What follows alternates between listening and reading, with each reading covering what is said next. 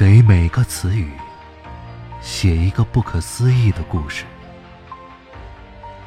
Nuff 词典由 Mr. Nuff 不停的书写，然后擦掉。这是一本没有开头，也没有结局的书。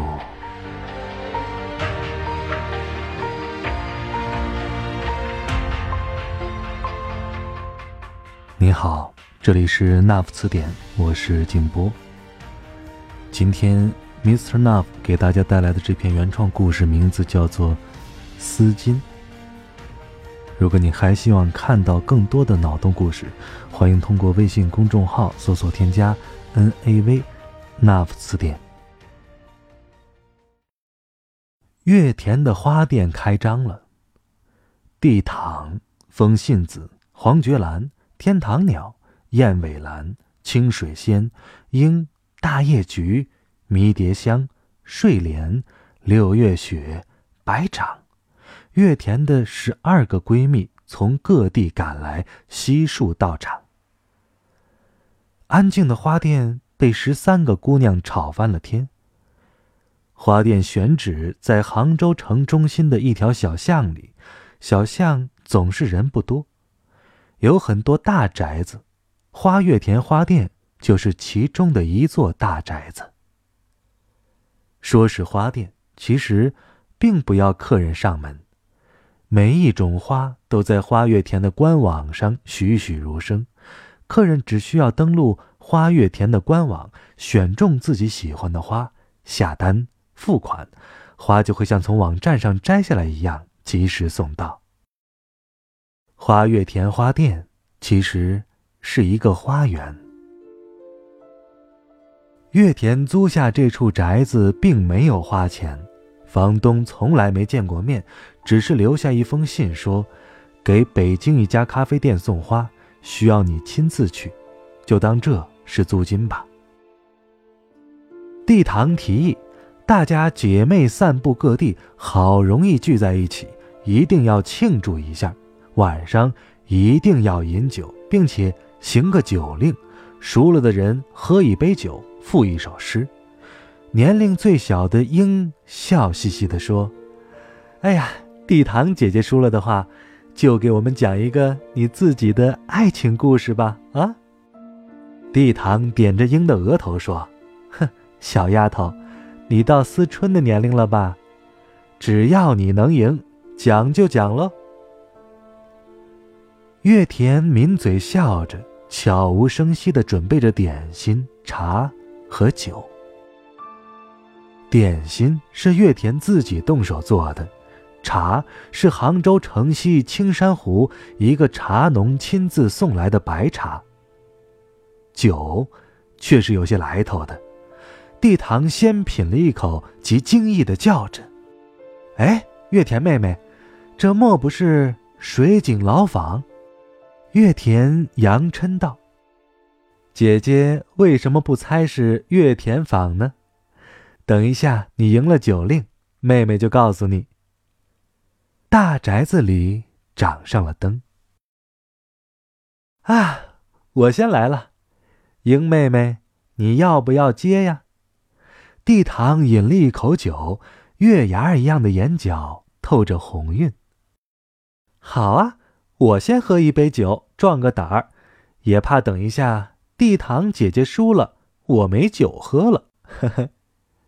众人一阵笑过，英笑着饮尽了一杯酒。啊，白茶清欢无别事。地堂捧着茶杯说。英一下子羞红了脸。哎呀！地堂姐姐果然要讲爱情故事，我还小，此句对不上，罚酒一杯。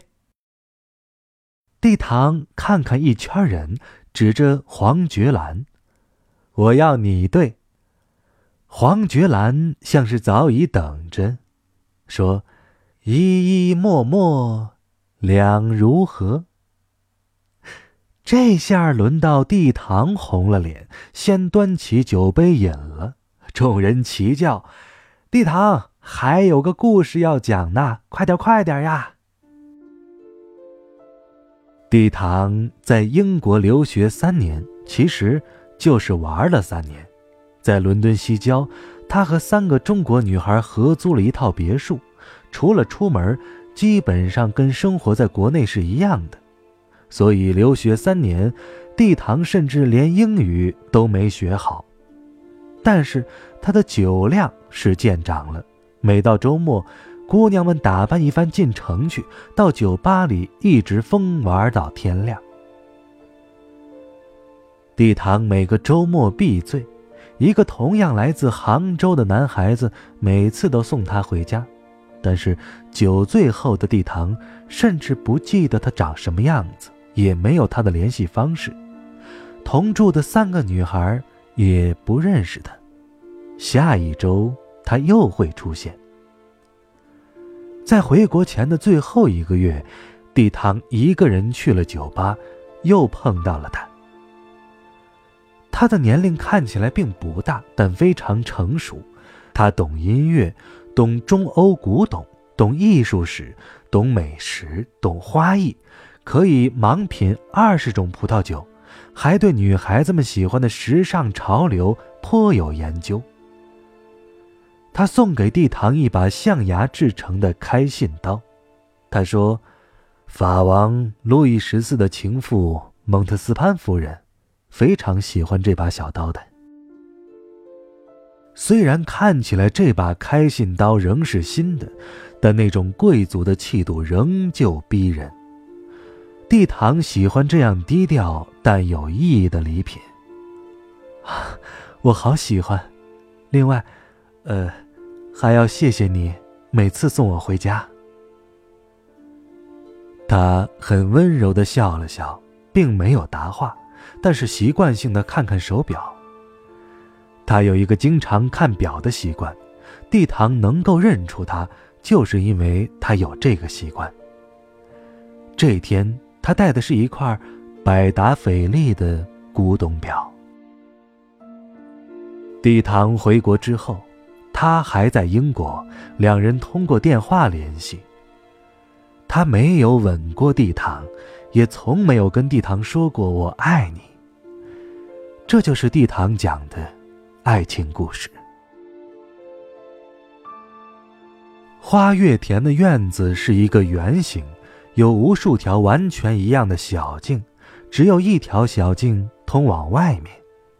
要走出花月田。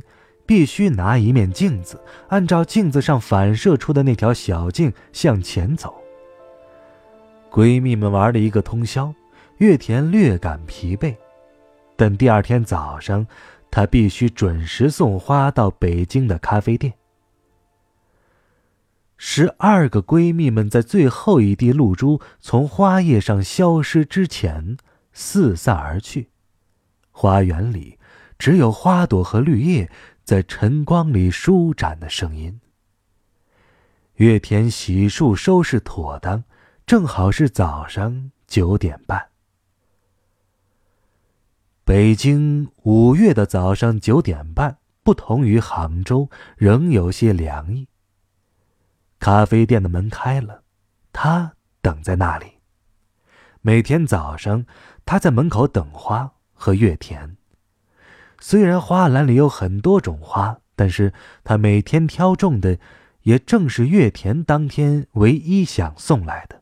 这种默契，从月田送花的第一天就存在了。月田可以闻到他身上有三百多种鲜花的芳香，遮住了他手指上的咖啡香。也许，他做的每一杯咖啡，都有一种花香吧。月田静静的想。月田把十七只栀子花插好，放在花瓶里。今天的花瓶是一只蓝色透明的球形花瓶，使七只栀子花一下子在里面散开，宛若少女的裙摆。月田抬起头，看着他，笑笑。他的眼睛。比往日亮了很多，似乎有万道光芒射出来，照着月田纤细的身子，他的心砰砰的跳起来。两人依旧无话。月田转身走向胡同的尽头，这条小胡同只有八十九米长，但被时间无限拉伸，像是一朵花的一生，一个女人的一生。月田只在每个月圆的那个晚上造酒，月光下的花园，就像一个十七岁的少女。披了薄纱，面容娇丽，身段婀娜，长发纹丝不动，少女般纯净的香气贯穿灵魂。月田沐浴更衣，披了一袭蓝色的长缎，坐在月光下。满园的花，像是一群少女的睡姿，等他来采摘。一个纯白色的大瓮，酒糟已经封存了一整年，开了封口，香气霎时让花园变成粉红。酒香、月香和花香，活着月田田庆处子的肌肤之香，凝成一滴一滴的酒液，落入早已备好的十二盏琉璃樽中。月田用双唇为酒樽封口，造酒的水来自很远很远的成都的一口水井。这样造好的酒，再封存二十八个月圆轮回，就可以喝了。这酒月田确实叫它月田坊，但因为水是来自成都的老水井，地堂说的水井老坊。也不是没有道理。在花月田的官网上，月田坊的子频道下，只有一张百花绽放的照片没有酒，也没有任何描述。迄今为止，只有月田的十二闺蜜品过月田坊。十二闺蜜在花月田的花园里。都有一条自己的小径，种满自己名字的花儿，花季不同次第开放。每一种花儿第一朵绽放的时候，月田都会捡一支给闺蜜送去，或者那个女孩恰巧在杭州，就可以来花月田一起赏花。地堂花开的时候，地堂去了伦敦。地堂从伦敦给月田打了一个电话，听起来地堂是在酒吧里，声音嘈杂。地堂已经喝醉了，大声叫着：“啊，他不在，他不在，他为什么不在呢？”月田只是静静的听着，他可以闻到地堂泪水的苦味儿。一个被爱情俘获的少女，就是一朵被摘下来的花，在花瓶中，她会被欣赏，在花市中被不停的贩卖，只有当放到某个人手中时，才会被万般珍惜。地堂还以为他会在自己酒醉之后出现，但那个一直喜欢看表的男生消失了。没有人知道他是谁，也没有人知道他去了哪里。他在杭州的地址是假的。地堂说，他要在欧洲找遍每一个喜欢戴手表的人，直到找到他。月田转过胡同拐角的时候。碰到一个看起来约六十岁的女人，她的脚踝上绣着一朵莲花，看起来她一直在那里等着月田。女人说：“今年的栀子花早开了两天，就像她是月田的一个亲人一样，没有陌生感。”啊，是的。一股莫名的亲近感拉着月田的手，他闻到了来自星空的一无所有的味道。可是，你会夺走他是吗？孩子，我不会夺走他。他只是在你时间的对面，就像你在镜子里看到的一个他。女人伸出手，理了理月田掉在脸颊上的一丝头发，像在某个夜晚躺在一个温暖的怀里，月田被他指尖的温度笼罩着。月田泪如泉涌。我。我想走入他的时间。女人怜爱的笑笑。他明天会为你做上一杯咖啡的。不过，不过什么？不管是什么，我都愿意。月田的脸一下子变得粉红。不过，还需要。等你找到他的时间的入口。女人亲了亲月田的额头，转过拐角，向胡同的另一端的咖啡馆走去。他的脚踝像两只小猫在相互追逐着。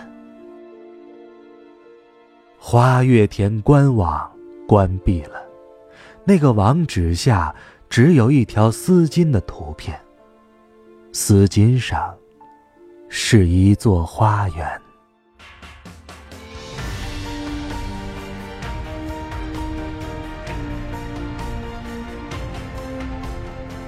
以上故事来自那副词典，这是一本没有开头也没有结局的书。我是静波，咱们下期再会了。